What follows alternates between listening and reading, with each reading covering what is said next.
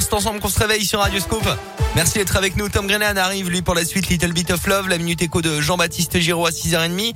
Et puis avant la météo, c'est l'actu 100% local. Lui n'a pas eu un week-end de 4 jours. Ah était là sur le pont jeudi, vendredi. Ah bah bien sûr. Comme moi, hein, le duo était présent. Eh oui. Sur l'antenne de Radio Scoop pour vous réveiller. Colin Code, voici le journal complet de ce 15 novembre. Bonjour Colin. Bonjour Alexis, bonjour à tous. Et à la une aujourd'hui, le retour du masque à l'école obligatoire dans le Puy-de-Dôme et l'Allier. Une mesure qui s'applique donc à partir de ce lundi sur l'ensemble du territoire français, même dans les départements pourtant en dessous du seuil d'alerte fixé par le gouvernement et les autorités sanitaires. En Autriche, le gouvernement a décidé de confiner à partir d'aujourd'hui toutes les personnes non vaccinées contre le Covid. Ça concerne environ 2 millions de personnes, un cas unique au monde pour tenter d'endiguer le nombre record de nouveaux cas dans le pays. Environ 65% de la population locale affiche un schéma vaccinal complet en Autriche contre 75% en France. Les euh, personnes concernées n'auront pas le droit de quitter leur domicile sauf pour faire leurs courses, du sport ou des soins médicaux. La mesure s'applique à partir de 12 ans, les amendes allant de 500 à 1450 euros. Dans l'actualité également, ce matin, la mort du suspect d'une série d'agressions sexuelles dans la Loire et le Puy-de-Dôme. On en parlait la semaine dernière. Le jeune homme de 27 ans, interpellé en Auvergne, a été retrouvé sans vie dans sa cellule de la maison d'arrêt de la Talaudière près de Saint-Étienne. L'hypothèse du suicide ne fait aucun doute. La veille, il avait été mis en examen pour au moins cinq agressions dans la Loire.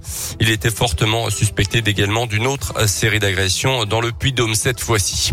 Pour séduire, rien de mieux qu'une présentation en direct. C'est avec cette idée en tête que la Marine nationale a fait atterrir un hélicoptère Panthère de l'aéronautique navale dans la cour d'un collège du département et comme la ville de Chamalières est la marraine de la flottille 36F. Ça s'est passé mercredi dernier au collège Théillard de Chardin. Les élèves ont pu assister à l'atterrissage puis poser leurs questions aux membres de l'équipage avant même de monter à bord de l'hélicoptère pour certains Avec cette opération de séduction, la marine espère déclencher de nouvelles vocations car oui, même en grandissant au pied des volcans en Auvergne, on peut tout à fait faire carrière dans la marine nationale.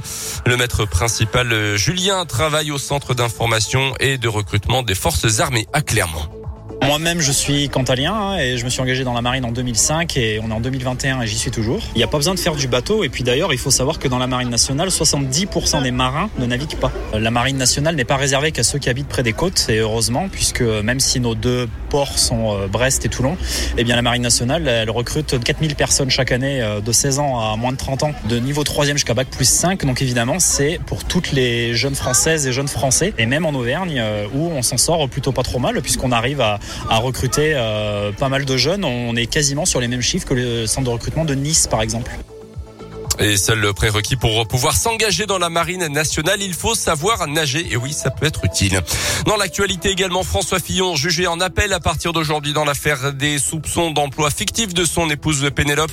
L'ancien premier ministre devra s'expliquer sur trois contrats de sa femme comme assistante parlementaire rémunérée plus de 610 000 euros net. L'ancien ténor de la droite avait été condamné en première instance à cinq ans d'emprisonnement dont deux fermes et 375 000 euros d'amende.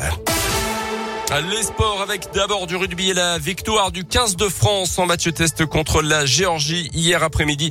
Score final 41 à 15 pour les Français. L'allié de l'ASM Damien Penaud a notamment inscrit deux essais. Les Bleus qui défieront ensuite les All Blacks néo-zélandais. Ça sera samedi prochain. Et puis en foot après la France, samedi soir, l'Espagne et la Serbie se sont officiellement qualifiés hier pour le Mondial 2022 qui aura lieu dans un petit peu plus d'un an au Qatar. Notez que le Portugal de Cristiano Ronaldo quant à lui en barrage. Eh oui, merci beaucoup Colin. L'actu reviendra tout à l'heure à 7h. On aura un petit sujet euh, sympathique ce matin. On va parler Noël et décoration. Au plus tôt vous décorez la maison, au plus tôt vous êtes heureux. Quand allez-vous décorer votre maison? On va vous le demander par SMS. Vous pouvez déjà envoyer vos réactions 06 44 300 400. Pas de sapin chez vous? Euh, pas encore, ouais. Non, les décorations sont encore dans les cartons. Oui, tout à fait. moi aussi. Euh, celui de la radio, par contre, il est là. Ça Ah, fait il est déjà là, deux ça semaines. fait- hein. ouais, ça fait deux semaines, fait ouais, deux semaines. hein. Donc on est on est On pas en retard. anticipe. Donc ça veut dire qu'on est très heureux ici à Radio Scoop. La météo?